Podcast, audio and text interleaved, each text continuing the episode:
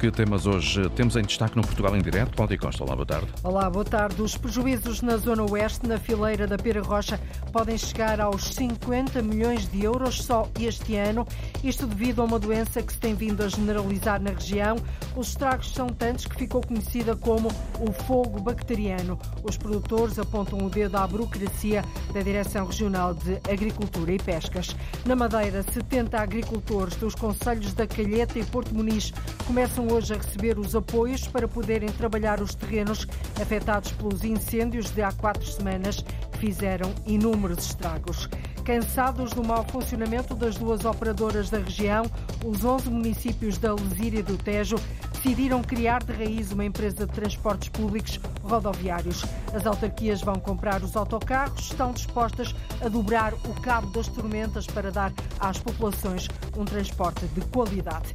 E no dia em que emitimos o episódio 100 da rubrica Os Nossos Animais Selvagens, mais de três anos de emissões regulares aqui no Portugal em Direto, daquele que é o único documentário sonoro da história da rádio em Portugal sobre vida selvagem. Vamos conversar em estúdio com o autor desta rubrica, o jornalista da casa, Luís Henrique Pereira, e também com o biólogo Nuno Gomes de Oliveira, presidente do FAPAS, a Associação Portuguesa para a Conservação da Biodiversidade. Portugal em Direto, a edição é da jornalista Cláudia Costa. Câmara do Porto aprovou por unanimidade esta manhã a classificação do Centro Comercial Stop como imóvel de interesse municipal. Isso impede, por exemplo, que no caso de venda possa ser construído no local um hotel. Na reunião pública desta manhã, o executivo de Rui Moreira aprovou também uma recomendação que vai expor já esta tarde ao Governo para exigir o melhor planeamento de obras na cidade, nomeadamente as obras do metro. Isto porque, no Namaral, o autarca diz que o Porto não aguenta mais.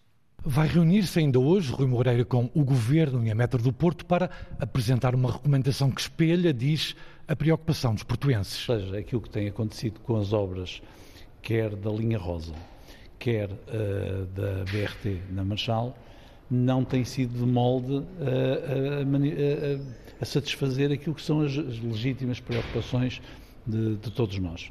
Nós sabemos que obras são obras, sabemos que as obras podem ter atrasos, sabemos que surgem constrangimentos, seja pelo tempo, seja por dificuldades várias que surgem. O que nós não podemos ser surpreendidos é todos os dias com novidades más. E dá o exemplo da Avenida Marchal Gomes da Costa. Resolveram fazer uma vala. Depois disseram que havia um problema com a arqueologia. Depois já não era o problema com a arqueologia. Estamos em meados de novembro e aquilo continua no caos em que está. É apenas a demonstração. Outro exemplo exposto pelo autarca do Porto. O caso, se quiser, da Mãozinho da Silveira, causa enormes constrangimentos ao trânsito, onde os autocarros não conseguem circular. Era uma obra que devia ter estado pronto em dezembro do ano passado. Por isso, cautela com a linha Rubi. Qual é a nossa preocupação? Agora anuncia-se a linha uh, Rubi e nós queremos a linha Rubi.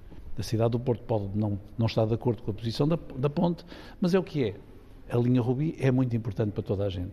Agora, o que nós estamos a dizer ao Governo e estamos a dizer à Metro do Porto é que neste momento a cidade não aguenta mais constrangimentos ao trânsito e, portanto, terão que programar a obra que querem fazer na linha Rubi. Nós não estamos a dizer que não queremos a linha Rubi queremos a linha Rubi, mas vão ter que ter fazer o favor de não criar na construção da linha Rubi, enquanto tivermos estas frentes de obras, mais constrangimentos. Na reunião pública do Executivo desta manhã foi também aprovada por unanimidade a classificação do Centro Comercial Stop como imóvel de interesse municipal, por unanimidade, apesar de o Bloco de Esquerda afirmar que a autarquia do Porto provoca instabilidade aos cerca dos 500 músicos de stop. A única discussão é com, é com o Bloco de Esquerda, objetivamente. Já toda a gente percebeu que o Bloco de Esquerda o que quer é que, que não se resolva o problema do stop para se fazerem de coitadinhos e, portanto, é, todas as outras forças políticas se interessaram e, aliás, o Bloco de Esquerda acabou por votar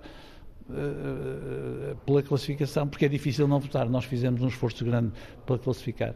E para afastar rumores? Agora, pelo menos, fica a certeza que não, não, não queremos lá nenhum hotel, nós queremos que o stop possa desenvolver. O Rui Moreira adiantou ainda que as obras estão a decorrer na escola Pires de Lima, a poucos metros de stop, que daqui a pouco tempo pode albergar os músicos e que os músicos que têm visitado o espaço têm gostado do projeto da autarquia. A Câmara do Porto aprovou assim por unanimidade esta manhã a classificação do Centro Comercial Stop como imóvel de interesse municipal. Quanto às obras em curso na cidade, Rui Moreira não está pelos ajustes. Esta tarde vai expor ao Governo uma recomendação para exigir o melhor planeamento de obras no Porto. Uma doença provocada por uma bactéria já provocou na região oeste cerca de 50 milhões de prejuízos na fileira da pera rocha. Esta doença desenvolve-se lentamente, seca as árvores de fruto e os proprietários são obrigados a arrancá-las por indicação da Direção Regional de Agricultura e Pescas. Só que as notificações são lentas, os produtores queixam-se da burocracia e, por isso, o fogo bacteriano, como ficou conhecido, está a ganhar terreno, Lourdes Dias. A doença está identificada desde 2012 na região oeste, mas o fogo bacteriano está a progredir de ano para ano e a destruir pomares de pera rocha. Os produtores já falam de prejuízos avultados de cerca de 50 milhões de euros, diz o presidente da Federação Nacional de Associações de Produtores de Frutas e Hortícolas, Domingos Santos. A fileira da pera rocha valia acima de, muito próximo dos 250 milhões de euros no, total, mais de 100 milhões para exportação. Eu temo que neste momento, uh, muito a rondar os 50 milhões de euros, já haja de percas. Pela, isto pela quantidade de produção que houve, não tem a ver só com o fogo bacteriano, mas com as quebras de produção, uh, eu temo que já 25% do, do, do valor que vale, vale esta esta bolsa de, de produção aqui na, na, região oeste já esteja em causa. Os verões muito quentes, os outonos com temperaturas mais altas alimentam a doença provocada por uma bactéria vegetal que queima as árvores. Quando isso acontece, os produtores assinalam o fogo bacteriano junto da Direção Regional de Agricultura e Pescas para que as árvores contaminadas sejam arrancadas e queimadas. Só que as notificações são lentas e a doença está a ganhar terreno. Tem sido muito lento a fazer, porque tem, sido, tem havido informação que não tem havido recursos, e nós tivemos agora há, há um mês uma reunião com a Direção Regional, uma situação mesmo de, de emergência, e foi-nos eh, comunicado que iriam reforçar os quadros técnicos para fazer esse controle e para que todo o processo administrativo fosse mais célere, porque a bactéria não tem o mesmo, a calendário que nós, nem a mesma agenda que nós.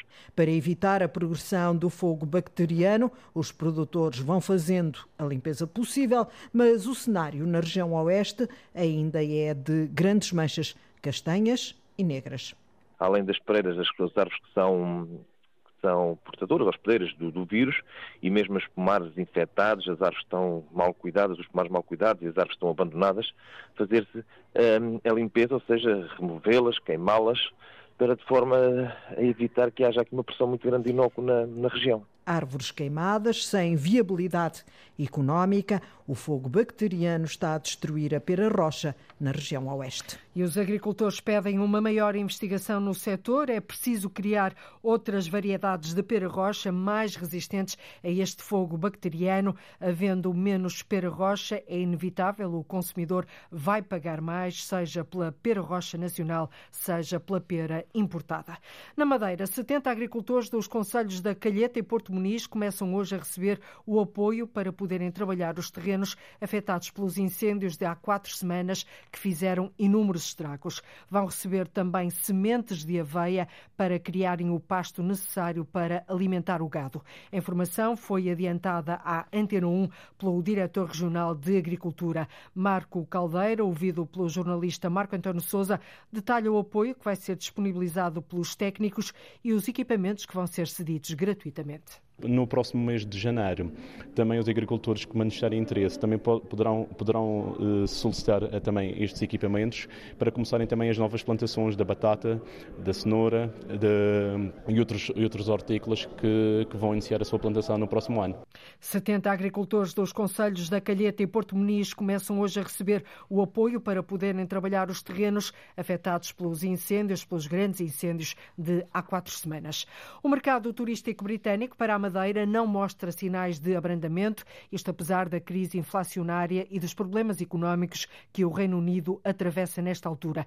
Uma certeza transmitida ao jornalista Paulo Santos pelo secretário regional do Turismo. Eduardo Jesus destaca que os operadores têm mantido ou até reforçado as operações. Pese embora toda a incerteza económica que existe e também resultado das tendências que se registram em todo o mundo, o mercado inglês não mostrou arrefecimento. Pelo contrário, os grandes operadores ingleses, até este momento, e nós vamos confirmar isso agora na feira, até este momento estão a manter os níveis de aposta que habitualmente tinham no que diz respeito à acessibilidade à Madeira.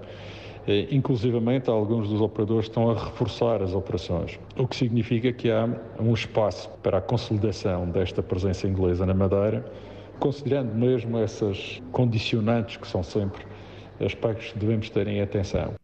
O secretário regional do Turismo participa a partir de hoje em Londres na World Travel Market, uma das mais importantes feiras turísticas de Europa, que junta agentes de turismo de todo o mundo. Eduardo Jesus encara esta presença com otimismo. O mercado britânico representou até setembro mais de 1 milhão e 600 mil dormidas na região autónoma, tem um crescimento acumulado de 4,4%. Também os hoteleiros madeirenses destacam a importância para a região do mercado britânico britânico, que continua a ser o mais importante para o turismo do arquipélago. Mas as companhias aéreas low cost e as plataformas na internet colocam, Lilia Mata, novos desafios ao setor. O mercado britânico continua a ser o mais importante para os hotéis do grupo Porto Bay, na Madeira, representa 50% dos clientes. As contas são feitas pelo presidente e fundador do grupo, António Trindade. Eu faço 500 mil dormidas estas 500 mil dormidas representarão sensivelmente 80 mil clientes. Eu diria 30 e tal mil, 40 mil são ingleses. Depois, sensivelmente metade, 15 mil são alemães e o resto está dividido por muitas outras nacionalidades. Antes, 80% dos turistas vinham através de operadores, um número que é agora de 50%. Internet, OTA, low cost e alojamento local são os quatro grandes fatores que levaram à alteração do modelo de negócio. A Lília, há 10 anos atrás, pensava eventualmente em fazer uma reserva na internet de, de, um, de um quarto ao sítio onde queria ir. Mudanças que obrigam a outras formas de promoção e também a uma postura diferente nas feiras. Tem efetivamente um significado acrescido porque há mais gente a interferir no negócio. Digamos, e permite novos modelos de negócio. Já para o grupo de Views, com três hotéis na Madeira, o mercado britânico passou dos 40% de 2018 para 25% atuais. Atrás do português e do alemão, Sérgio Costa, diretor de operações, fala em diversificação foi mais uma questão de diversificar um pouco os mercados para não estarmos só a depender de um mercado como é o inglês, apesar da importância que continua a ter. Sérgio Costa nota uma mudança nos turistas britânicos. Posso dizer que temos muitas famílias com filhos mais jovens, menos jovens, e até casais uh, relativamente jovens, uh, nos 30, 40. O decréscimo da idade média é um facto, mas para António Trindade não é tão acentuado como parece. O presidente do grupo Porto Bay considera que o mais importante é a fidelidade dos turistas. O futuro encerra algumas incógnitas. Houve um aumento geral de procura muito grande e agora temos que ver para o futuro, numa, num ambiente de maior estabilização uh, da, da procura em relação à oferta, quem são os grandes ganhadores e quem são aqueles que serão menos ganhadores. As interrogações dos hoteleiros madeirenses no mundo em mudança. O mercado turístico britânico para a região não mostra sinais de abrandamento, apesar da crise inflacionária e dos problemas económicos que o Reino Unido atravessa. Ainda assim, há novos desafios que se colocam ao setor. A Lesíria do Tejo vai avançar com a criação de uma empresa de raiz de transportes públicos rodoviários. Os 11 municípios da região cansaram-se literalmente do mau funcionamento das duas operadoras, a rodoviária do Tejo e a Ribatejana. Querem agora colocar ao serviço das populações um transporte de qualidade que cumpra horários e satisfaça as necessidades de mobilidade dos habitantes. Paula Vera. Incentivar as pessoas a utilizar os transportes públicos requer que haja qualidade dos serviços rodoviários. Os 11 municípios da Lesíria do Tejo concluíram que as duas operadoras, a Rodoviária do Tejo e a Ribatejana, não respondem às necessidades das populações e decidiram criar uma empresa de raiz. Isso mesmo é explicado pelo presidente da Comunidade Intermunicipal da Lesíria do Tejo, Pedro Ribeiro. O objetivo é dar satisfação àquilo que são as necessidades de transporte público que a nossa região, é o equivalente à comunidade intermunicipal, que são 11 municípios, eh, tem, para dar resposta a este problema, que é um problema real de mobilidade rodoviária na região da Alzira. E, além disso, não é só a necessidade daquilo que existe hoje, mas é, sobretudo, uma aposta que temos vindo a fazer eh, enquanto eh, câmaras, enquanto comunidade intermunicipal, de incentivo e de redução dos preços dos passos, dos bilhetes, etc. E, portanto, numa lógica de incentivo à utilização do transporte público e, portanto, temos que garantir, volto a dizer, não só aquilo que existe, mas projetar aquilo que há de ser o futuro da procura daqui a algum tempo e, portanto, ter condições para que haja uma melhor oferta para incentivar as pessoas a andar de transporte público. Ainda houve uma tentativa de comprar os equipamentos das duas operadoras, mas o processo não foi avante e, como tal, serão os municípios e, como tal, serão as autarquias da Lesíria do Tejo a comprar os autocarros. Havemos de comprar autocarros, contratar motoristas e eh, todo o know-how que há de ser necessário para pôr esta empresa a funcionar. Temos consciência que não será uma tarefa fácil, mas obviamente que tratando-se de um serviço público essencial, eh, ele tem que ser garantido e nós cá estaremos para uh, ir uh, dobrando o cabo das tormentas, como se costuma dizer, mas veremos de chegar a bom porto. Enquanto a nova empresa não está no terreno, os 11 municípios da Lesíria do Tejo vão continuar a recorrer às duas operadoras rodoviárias, a do Tejo e a Ribatejana. Para já, não há ainda qualquer data para a nova empresa entrar em funcionamento. A criação desta empresa de transportes públicos rodoviários é formalmente apresentada amanhã, terça-feira, mas ainda não se sabe quando é que entrará ao serviço. Esta foi uma decisão consensual entre os presidentes dos 11 municípios da região. A antiga Ponte Pêncil, Pêncil, que ligava os conselhos da Trofa e Famalicão, vai ser reconstruída. Os dois municípios querem reerguer aquela travessia que em tempos foi a principal ligação entre o Douro e o Minho. O protocolo já está assinado, além de promover a mobilidade sustentável, uma vez que será ciclopedonal, a nova ponte vai também reforçar a ligação socioeconómica entre os dois conselhos, Ana Gonçalves. A ponte Pêncil, que ligava a Trofa a Famalicão, chegou a ser em tempos a principal travessia entre estes dois conselhos. Foi demolida em 1935 e deu lugar a uma ponte de betão armado para dar resposta ao aumento de tráfego na região.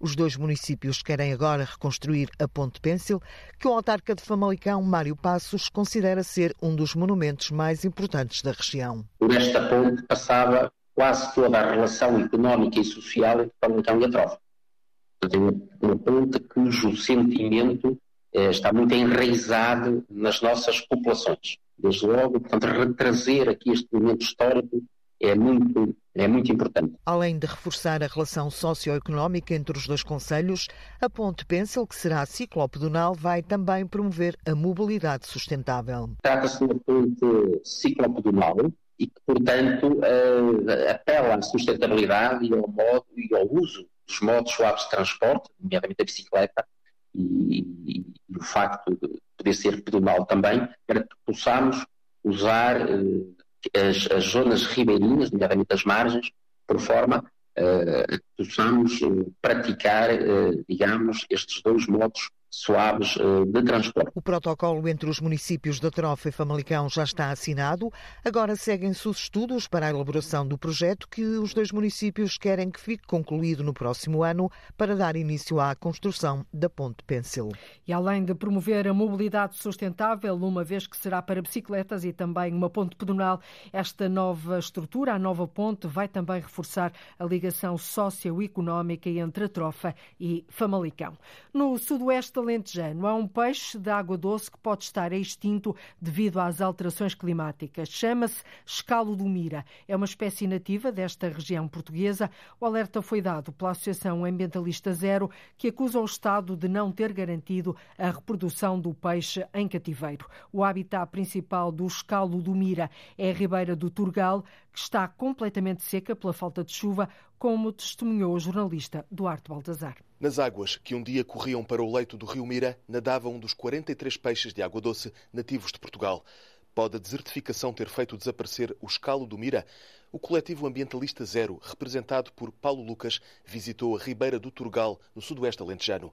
Era o habitat principal do escalo do Mira, mas agora está completamente seca. Ou seja, a menos que tenha sobrevivido algures num dos pegos da Ribeira, este peixe de água doce português já não está entre nós. Nós não fazíamos ideia que efetivamente a espécie já não estava a ser reproduzida uh, em cativeiro. O que nós pedimos é, efetivamente é que uh, o Instituto da Conservação da Natureza e das Florestas faça uma avaliação completa relativamente a esta situação para que, se existem exemplares, que eles sejam uh, capturados imediatamente. O escalo do Mira está assinalado como criticamente em perigo no Livro Vermelho dos Peixes de Água Doce e Migradores de Portugal Continental, publicado em 2023, sob coordenação da Faculdade de Ciências da Universidade de Lisboa.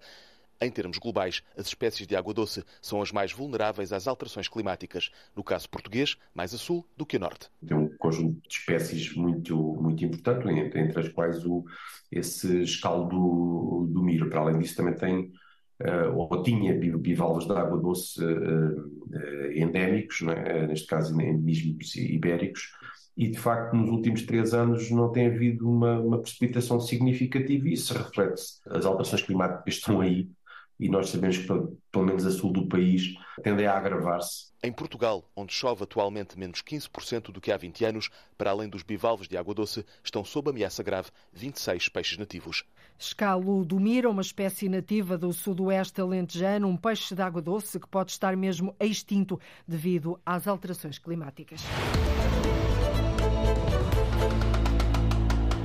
E hoje, dia 6 de novembro, chegamos ao episódio 100 da rubrica Os Nossos Animais Selvagens. São mais de três anos de emissões regulares de um conteúdo único e pioneiro na história da rádio em Portugal, em formato de documentário sonoro exclusivamente dedicado à vida selvagem do nosso país. Desta vez, o cenário é o Parque Natural da Serra da Estrela e o protagonista, o melro das rochas. Na cor e no comportamento, é uma espécie bem diferente do melro preto que estamos estamos habituados a ver nos parques ou nos jardins.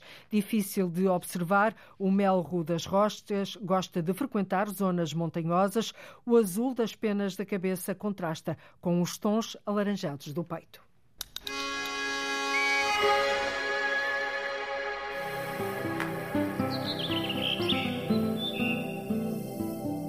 Este é um melro muito diferente do que a maior parte das pessoas conhecem dos nossos parques ou jardins.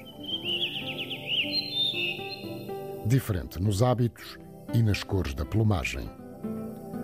O protagonista da nossa aventura selvagem de hoje chama-se Melro das Rochas. É esse o seu nome comum. O trinado é, à primeira vista, algo parecido com o do melro preto, mas de preto, este que estamos a ver e a ouvir nada tem. Bem pelo contrário. Hoje regressamos ao Parque Natural da Serra da Estrela. Em nosso redor há amontoados de granito, vegetação rasteira abundante e uma paisagem feita cenário que parece não ter fim.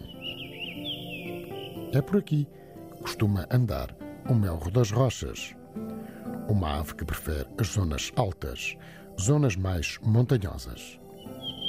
Com a ajuda do telescópio montado no tripé, conseguimos avistar o melro, precisamente pousado na face de um pedaço de granito arredondado. Uma ave maravilhosa. Desde logo, destacam-se duas partes bem diferentes na plumagem desta ave. Toda a cabeça, assim como o pescoço, estão pintados de azul claro. Mais abaixo, a zona frontal do peito é de um alaranjado vincado. Uma coloração que se estende até às patas e que contraste interessante. O silêncio, às vezes, só é quebrado pelo ligeiro sussurro do vento. Permite-nos escutar o belo canto do melro das rochas.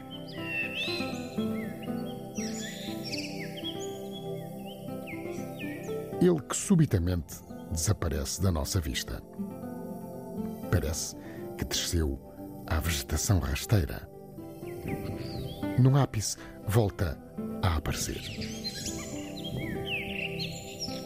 Quase que escolhi o mesmo sítio para pousar, mas não. Prefere um outro aglomerado de granito mais pequeno, mas que nos dá, a nós, uma oportunidade bem melhor de o observar mesmo em frente, de frente ou quase. Ensaiamos um esboço no caderno de campo, rapidamente, que haveremos de tentar terminar mais logo.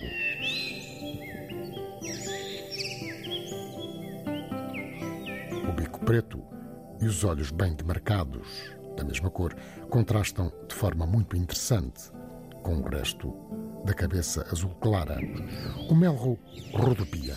Vemos que a plumagem do dorso apresenta também ainda o azul da cabeça, que, à medida que desce para a curta cauda, percorre uma área de um azul muito esbranquiçado, para terminar em tons muito escuros. Há pouco, víamo-lo a descer para a vegetação rasteira.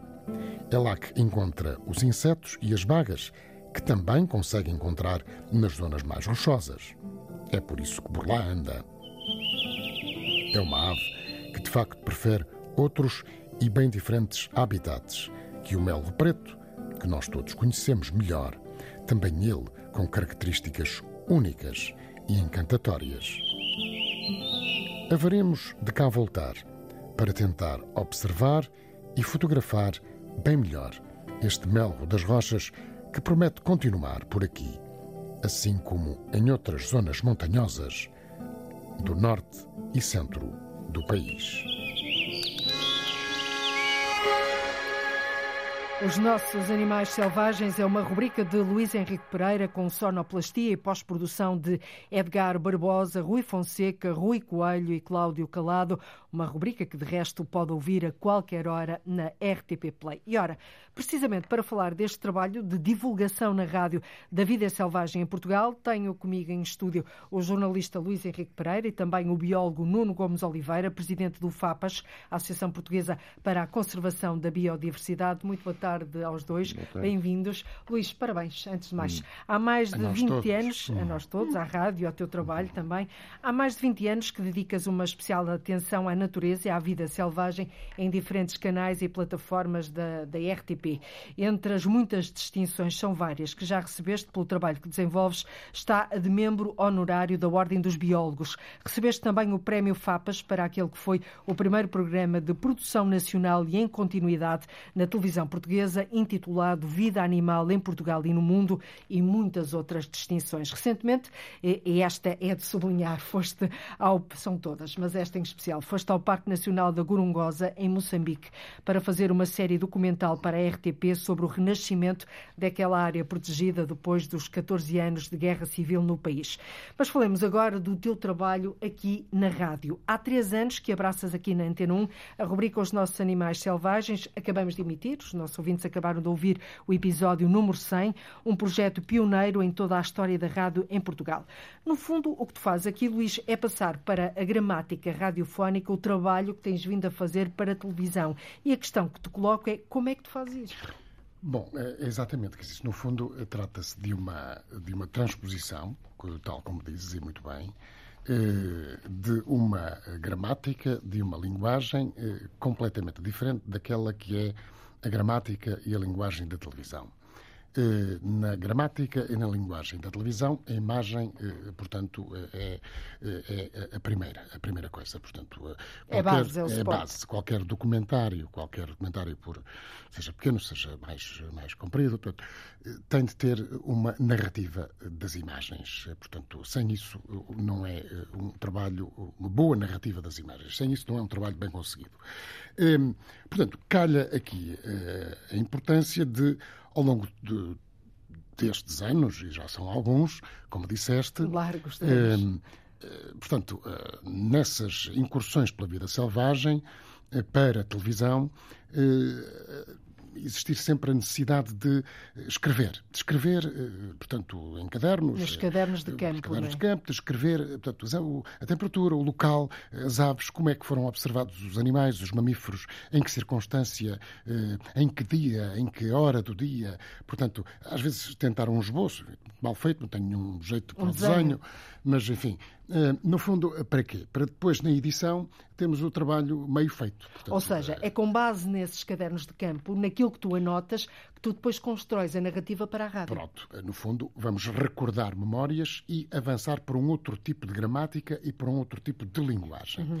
Eh, que, eh, portanto, não tem a imagem, tem o texto, que tem de ser pensado para ser dito, um texto que tem de ser, tem de ser apoiado numa descrição enfim, eu diria que exaustiva, cativante, real e rigorosa. Portanto, baseados nesses avistamentos que nem sempre, enfim, se conseguiram como reportagens. Portanto, nem sempre há fotografia, nem sempre houve a capacidade, a capacidade de fazer imagem. Hum. E, portanto, e depois o pormenor, quer dizer, todo o pormenor descrito. Eh, se trata de uma ave. Tem que visualizar, visualizar, visualizar a, a o bico, as tonalidades das penas, eh, portanto, os É um trabalho completamente diferente para, para a televisão, porque pois, na televisão tu não tens que descrever, porque a imagem mostra dar-te um gozo o texto, especial aí, ou não. o texto é suporte. Aqui o texto é primordial. Portanto, é primordial exercer hum. esse trabalho de descrição pormenorizada, não é? Portanto, é, o texto é, é, no fundo, é tudo aqui, não é? Uhum. E, portanto, é, é, para ser dito e, e, o ouvinte deve absorver, de facto, quase que visualmente esta narrativa, esta história. E tem de se sentir lá também. Portanto, se na televisão a ideia é levar é o espectador ao cenário e não o cenário ao espectador, aqui é quase a mesma coisa, não é? Uhum pegar no ouvinte, levá-lo também ao sítio, mostrar primeiro o cenário, os comportamentos dos, eh, de, cada um dos protagonistas da rubrica e, portanto, e conseguir depois uma narrativa que faça sentido, obviamente, quer dizer, com princípio, meio e fim. E que, e que está a agradar muito às pessoas, já lá vamos. Connosco, recordo, temos também o Nuno Gomes Oliveira, é presidente do FAPAS, é biólogo. O FAPAS é a Associação Portuguesa para a Conservação da Biodiversidade, investigador, autor de vários livros dedicados à fauna e flora do nosso país e tem acompanhado de perto, Nuno, eh, ao longo de quase duas décadas, o trabalho do Luís. Que importância tem o trabalho dele na divulgação da vida selvagem em Portugal? Eh, tem eh, bastante importância, particularmente no início, quando ele começou a fazer as primeiras coisas, que, porque nessa altura não havia praticamente nada sobre natureza e vida selvagem na, na televisão. E está há 20 anos. Sim, e portanto os os pequenos programas dele foram pioneiros nesse aspecto. Hoje há muito mais coisas, portanto. Em Portugal há muito mais coisas? É, não, não digo em Portugal, mas pois. a passar nas televisões há hum. muitos, muitas coisas estrangeiras, compradas no estrangeiro. Mas uh, produzidas em produzidas Portugal, em Portugal não. não, a vida selvagem ainda é pouco divulgada no país, feita por, eh, por sim, nacionais, sim, por sim, portugueses? Sim, sim, sim. sim é, é, pouco divulgada, é dado mais valor ao que, é, ao que vem de lá de fora, às vezes, do que ao que é feito cá. E, pronto, isso atrasa. Quem é que dá cartas no, no, na divulgação da vida selvagem? Países como Inglaterra, França, países nórdicos também? Sim, Inglaterra, Inglaterra com, Desde a, BB, logo, com a né? BBC é, é famosíssima, não BBC é? Talvez o expoente máximo de divulgação da vida selvagem. Tem Até programas. Tem rádio também. Da própria rádio, muitos pois. anos, é curioso, não é? BBC Rádio. Também fazem programas de vida selvagem na rádio. Eu estou-me a lembrar também o próprio Rodrigues de la Fuente, e Félix Rodrigues de la Fuente em Espanha, pioneiro, que também fazia programas de rádio, De rádio. sobre vida selvagem, curiosamente. Estamos a falar nos anos 70, não é? Há 30. Eh, Do, do século passado. portanto. Sim. Há 30 não, há 50, há 50 e tal anos. É. 50 e tal anos, Há não é? 50 e tal anos. É evidente. E porquê que em Portugal não, não se faz, não se divulga mais a vida selvagem no nosso território? Porque pela nossa própria cultura eh, nunca estivemos muito ligados eh, à natureza, ou melhor, ligados à natureza estivemos, porque sempre comemos batatas e sempre comemos eh, couves, eh, isso vem da natureza. Mas eh, este, este hábito muito nórdico, ou este passatempo muito nórdico de observação da natureza, Hum. nunca foi muito popular em Portugal. Está a ser agora, nos últimos anos. Hum. Agora, sim. Eh, Mas consumíamos os produtos da BBC. eh, consumíamos, pois Não é? gostávamos, sim, mas isso, mas isso não será caso único de não fazer e gostar de ver, não é? Hum. Eh, não se desenvolveu isso em Portugal, não sei porquê, mas o certo é que não se desenvolveu. Eh, e é assim, eh, estamos a falar de um programa de rádio. Eh, a rádio. Episódio 100, que acabou de É, ser emitido. A televisão não tira lugar a nenhum, como já todos sabemos, à rádio e às coisas comunicadas pela, pela rádio, até porque a rádio atinge um público eventualmente diferente, um pouco diferente da televisão. não é?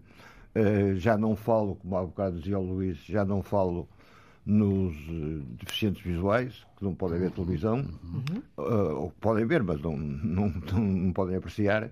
Já não falo nesse, mas falo da pessoa que, do camionista que anda no caminhão a ouvir rádio e que não tem oportunidade de ver televisão, Portanto, apanha... E que é transportada através desta descrição sim, sim, sim, do Luís para, para, estes, para estes locais. Exatamente. O que é que era preciso, uh, o Nuno, como biólogo e como presidente da Associação Portuguesa para a Conservação da Biodiversidade, gostaria que o país investisse mais nesta área em termos de comunicação e divulgação da vida selvagem? Acha que é importante ou não? Acho que sim, acho que é importante e acho que o país não está a investir quase nada.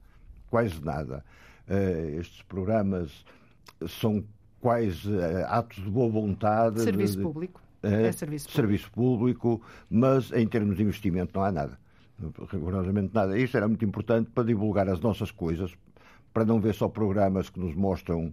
Temos eh, muito para mostrar? Temos muito para mostrar. Qualquer país tem muito para mostrar e nós também temos muito para mostrar.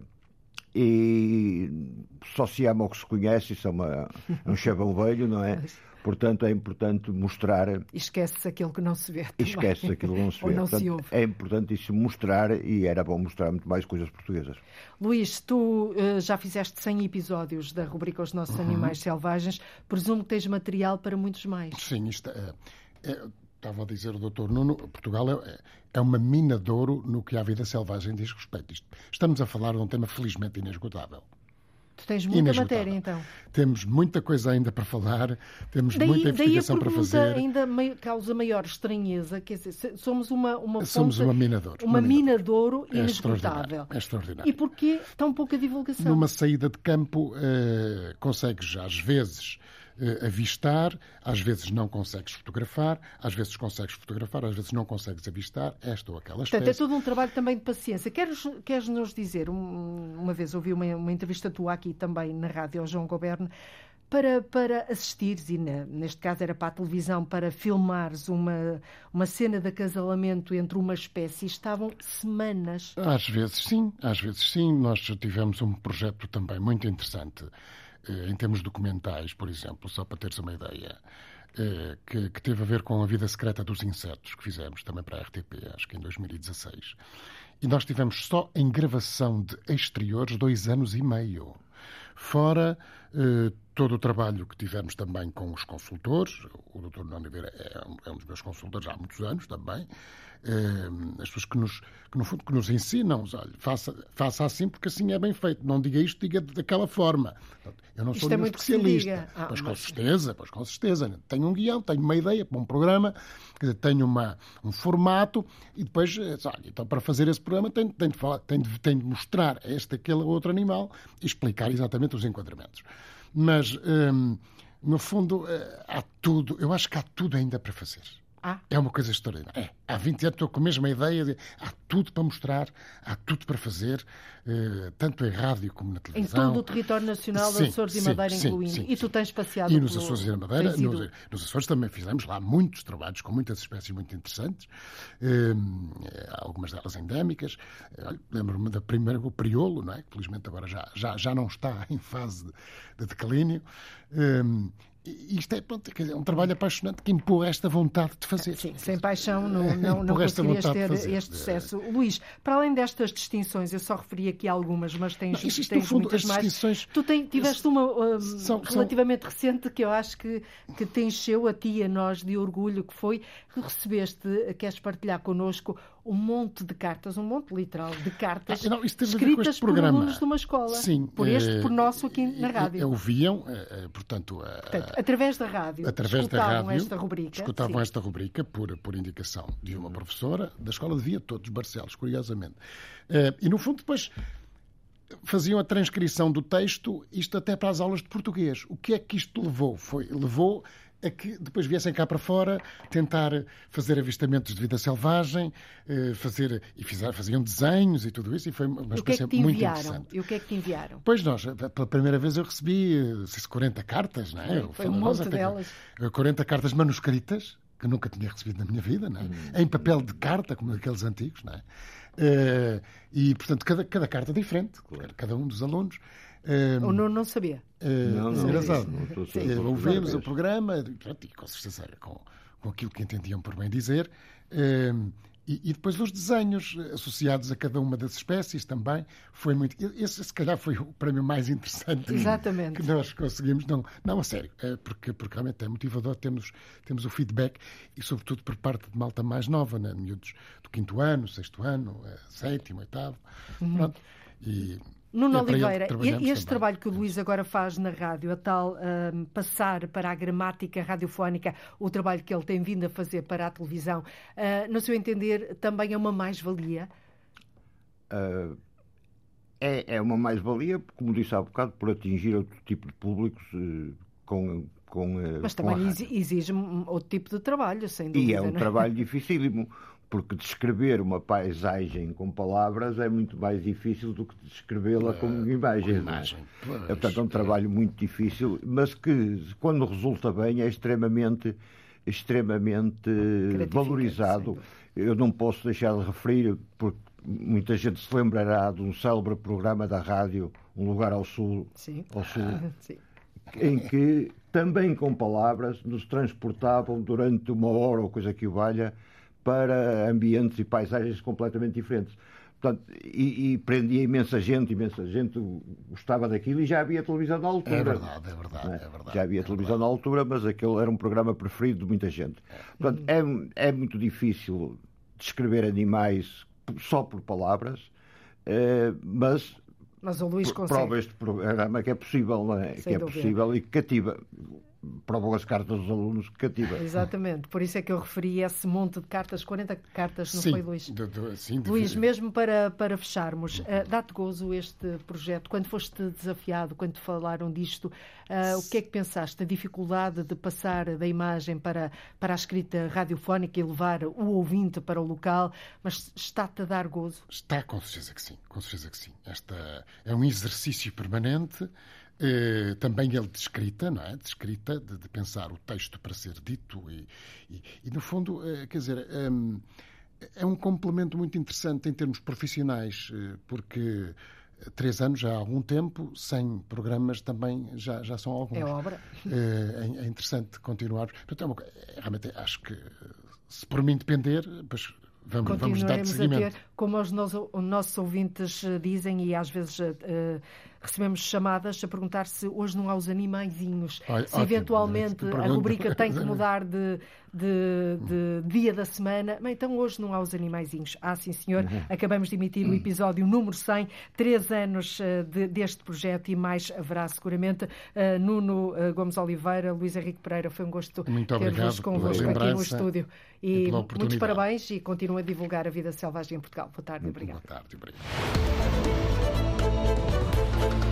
E acabamos nos Açores. Não pode ser visitado fisicamente, mas é possível conhecer de modo virtual como foi o Forte São João Batista na ilha de Santa Maria, nos Açores. A Câmara de Vila do Porto encomendou uma reconstrução virtual daquele imóvel para divulgar e valorizar o património, este património construído no século XVIII e que se encontra atualmente em ruínas. António Pacheco.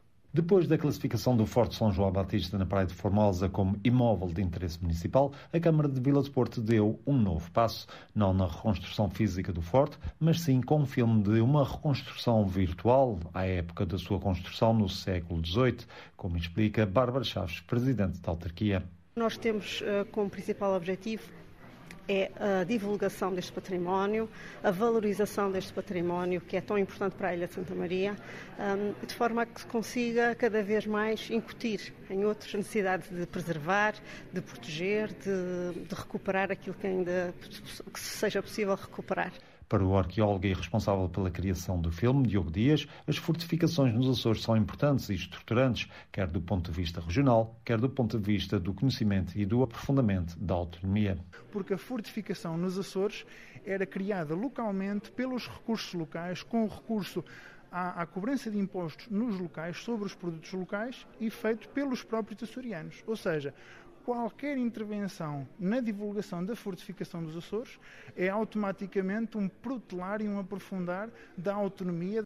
Quanto ao futuro do Forte, cujo acesso está vedado ao público, Bárbara Chaves diz que a resposta está nas mãos do Governo Regional e que a autarquia está disponível para ajudar. Nós continuamos disponíveis para trabalhar com o Governo Regional um, na requalificação, na na, na, consolidação daquela, daquela ruína ou na reconstrução, seja lá aquilo que o Governo considerar que é importante. Reconstrução do Forte São João Batista, um processo que começou com uma petição pública e que ainda está longe de ser resolvido. É tudo, até amanhã.